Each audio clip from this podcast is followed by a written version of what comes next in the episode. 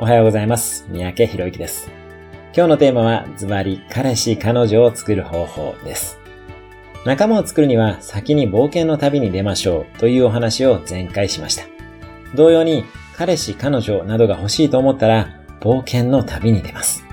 何らかの挑戦をするのです。ヒーローが冒険の旅に出るとヒロインが現れます。ヒロインが冒険の旅に出るとヒーローは現れるのです。待ってるだけではパートナーはできません。志を持ち、冒険の旅に出て、数々の困難を乗り越え、あなたが今にも増して魅力的になることで、パートナーは現れるでしょう。また、目標を持つと人は輝きます。勇気を持って、冒険の旅に出て、あなたならではの輝きを放ってください。その光は、未来のパートナーにも必ず届くはずです。